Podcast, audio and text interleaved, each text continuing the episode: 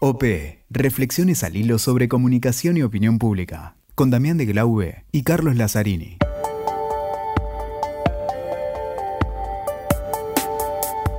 Hola, ¿qué tal? ¿Cómo les va? Acá estamos junto a Damián de Glau, mi nombre es Carlos Lazzarini. ¿Episodio, Cali? Vamos a grabar el episodio Estamos grabando el episodio 6. Segunda temporada. De segunda temporada. Recordemos que ya hubo una primera con 12 episodios. Dos especiales. Dos especiales, este, que los pueden encontrar en WeToker, los pueden encontrar en, OP, en las redes sociales de OP. En TN, en Spotify, en iTunes. Exactamente. Ustedes buscan OP Podcast y lo van a encontrar. Van a encontrar aquellos y también los nuevos, estos de la segunda temporada, los primeros cinco.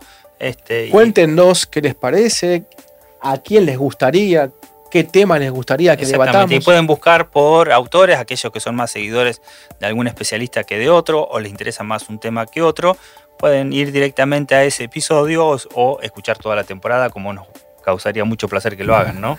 y hoy tengo una inquietud, Cali. Eh, esto de las redes sociales como insumo de investigación, ¿se miden? Y si se mide, se mide en, eh, al momento. Es bueno conversar con un especialista porque yo, por lo menos, Veo que hay mucho ruido en torno a las redes sociales en cuanto cuánto hay de verdad, cuánto no, Mucha hay teoría, poca teoría, muchos pensamientos y pocas conclusiones. Y vamos a ver cuántos datos hay, ¿no? Tal cual. Nos deja datos. Veamos acá que nos cuenta Guillermo Bagni.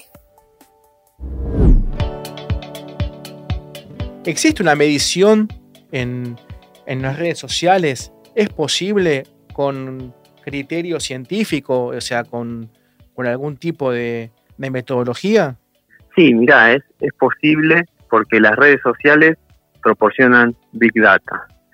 ¿no? Las, redes sociales te permiten acceder a, Big Data, Twitter, Facebook, eh, sobre todo, ahora no tanto Instagram, pero y con esa base, eh, si tenemos en cuenta que que el Big, el Big Data es el desarrollo de, técnicas y estadísticas matemáticas eh, para generar modelos, por ejemplo, capaces de, predecir sucesos o acontecimientos.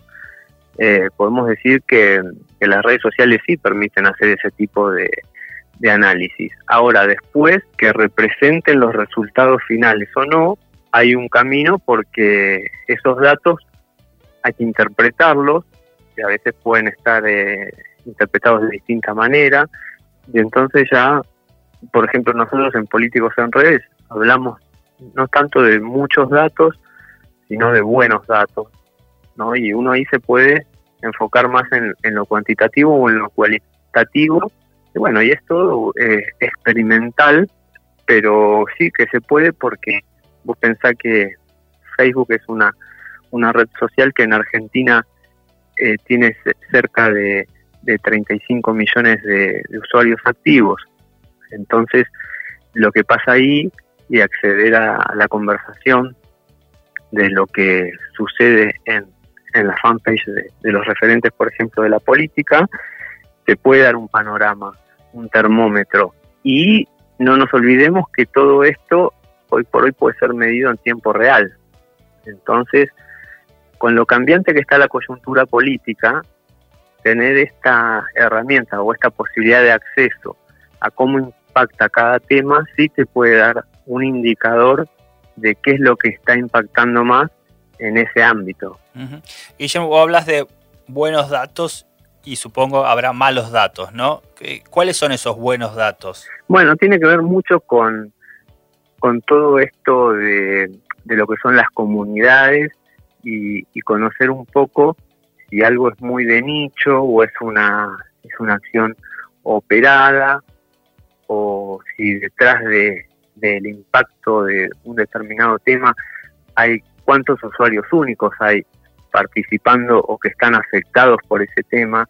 Y eso es lo que tenemos que estar atentos porque si no cualquier hashtag podría ser interpretado como que es un, tema de... Claro, una mala lectura de lo que en realidad se está diciendo, ¿no? Eso se está conversando. Claro, vos, vos imaginate que en Twitter, que es, es una red donde todos cuando accedemos no, nos, nos fijamos qué es lo que está impactando más, vamos a ver los hashtags. Claro, te, llevas te dejas llevar por una tendencia que por ahí es artificial.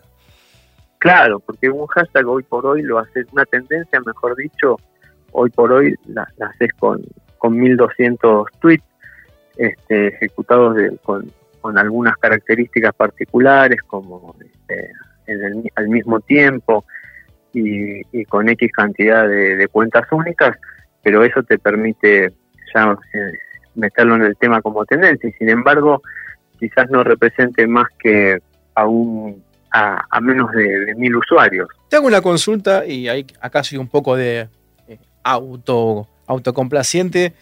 En, mi tesis que, que, hice, me chocó el hecho de que en la, en la campaña del 2015 en, Argentina, aunque nos escuchen de toda Latinoamérica, de todo el mundo. De todo el mundo, cierto, Cali. El, el final de campaña de un candidato fue en un medio masivo de comunicación eh, ya tradicional y de otro candidato fue en Internet. ¿Cómo ves vos esta dicotomía? ¿no? Ya la horizontalidad le gana a aquella vieja verticalidad. Y bien, si, estamos en esto, desde tu experiencia eh, profesional, ¿cómo ves que en Twitter, si bien es horizontal, está la foto de la selfie? O sea, hay una producción y no hay mucho ni de vuelta que seas de un candidato Tú estos elementos, ¿cómo lo ves vos? ¿Cuál es tu opinión? Bueno, hoy por hoy, siendo al, punto de, partida de tu pregunta, todas estas plataformas, o como nosotros llamamos eh, nuevos medios en, en, definitiva, que son estas plataformas digitales, tienen impacto sobre distintos nichos, sobre todo distintos segmentos de la población, y entonces creo que no hay duda ya en el, en el arco político que hay que estar presentes eh, en, todas estas plataformas y que cada una de estas plataformas amerita una comunicación particular, justamente porque eh, las características de los usuarios son, son distintas, ¿no? Tenemos, por ejemplo, en, Instagram predominan mucho los jóvenes, en Twitter lo que es la gente que, que está quizás más eh, vinculada a lo periodístico y a las noticias. Y entonces, eh, teniendo en cuenta esto, no se puede dejar de lado ninguna de estas, eh, o mejor dicho, ninguna estrategia orientada a, a, estos canales, a estos, a estos nuevos canales. Y sin embargo sigue, sigue pasando, sigue pasando porque creo que a diferencia de lo que pasa en el ámbito privado, y sobre todo quizás en, los equipos que analizan escucha de redes sociales o, Big Data para grandes compañías como puede ser Coca-Cola o mismo Fox para ver qué, se dice de sus productos, de sus series, de sus actores. En el ámbito político hay todavía referentes que tienen la idea de que es, una cuestión de hacer política nomás y más con lo, que ocurrió ahora en la última elección, donde quienes eran por ahí identificados como grandes usuarios y descubridores de, todas estas nuevas tecnologías y que lo habían aprovechado muy bien en 2015, tuvieron una pésima performance y entonces la idea creo que, que predomina es que la política le ganó al Big Data, lo habrán leído en muchas notas, ¿no? Sí, claro. Eh, bueno, yo, creo que es un conjunto de, muchas cosas y que uno tiene que estar presente y ser claro en todas estas plataformas. Y eso le faltó evidentemente a, Cambiemos en esta, en esta última campaña, que se equivocó también en la estrategia a, nivel comunicacional y, no solo a nivel eh, de mensajes, sino también de, estructura de, medios. ¿no? Se decidió y se la jugó mucho por WhatsApp, y WhatsApp es, es, un canal que, no se puede medir y terminó venían, siendo... Venían un poco enamorados de lo que había pasado en Brasil, ¿no? Tal vez. Eh, sí, pero eso era falso. Claro.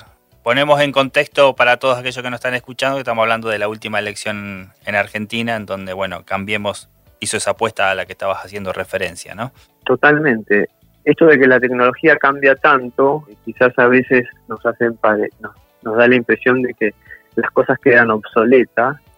Y vos fíjate que, Facebook, que recién te decía, la penetración que tiene en nuestro país, eh, prácticamente eh, fue dejado de lado por Cambiemos, que le había dado, Facebook fue una de las redes sociales que, mejor dicho, fue la red social que, mejor performance le dio en su campaña 2015 y que le permitió llegar y estar cerca de un montón de usuarios a los que después acompañaban con una estrategia territorial que, que es muy importante.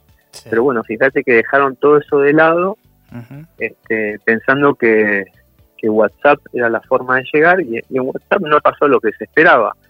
No, no llegaron al, al grupo de las mamis ni por casualidad, porque a nadie le interesa eh, tener miles de grupos, Mm. por un lado, y después que cuando uno tiene un grupo que es para enterarse cosas puntuales, que ahí te invadan con política, es lo más molesto que hay. Así que, eh, así que eso falló. Y lo peor es que no se dieron cuenta porque justamente lo que te decía, no se puede medir WhatsApp. Entonces, hasta que, hasta que no hubo esto que son las pasos, que es como una, una encuesta, Claro. este, una encuesta oficial, fíjate que nadie, nadie lo advirtió. Es verdad, es verdad. Por eso siempre hablamos de convivencia de, de plataformas o de herramientas y no de reemplazar nada, ¿no? Bueno, Guillermo, la verdad que ha sido un, un gusto que nos comparta la experiencia. Eh, la verdad que es un tema que, es, si bien es nuevo, se está trabajando mucho y es interesante de- que tengamos las voces de todos aquellos que han hecho camino en este sentido. Así que un gusto que estés, con- que estés aquí en OP. Un placer, ¿eh? No, gracias a ustedes. Un abrazo.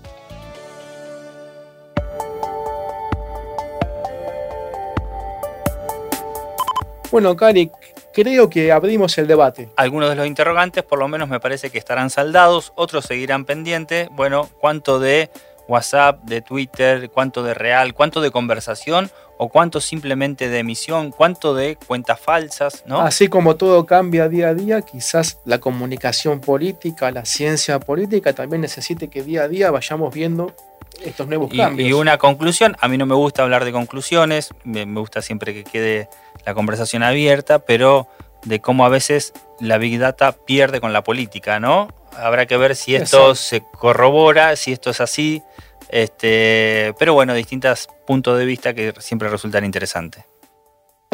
Escuchaste OP con Damián de Glaube y Carlos Lazzarini. WeToker. Sumamos las partes.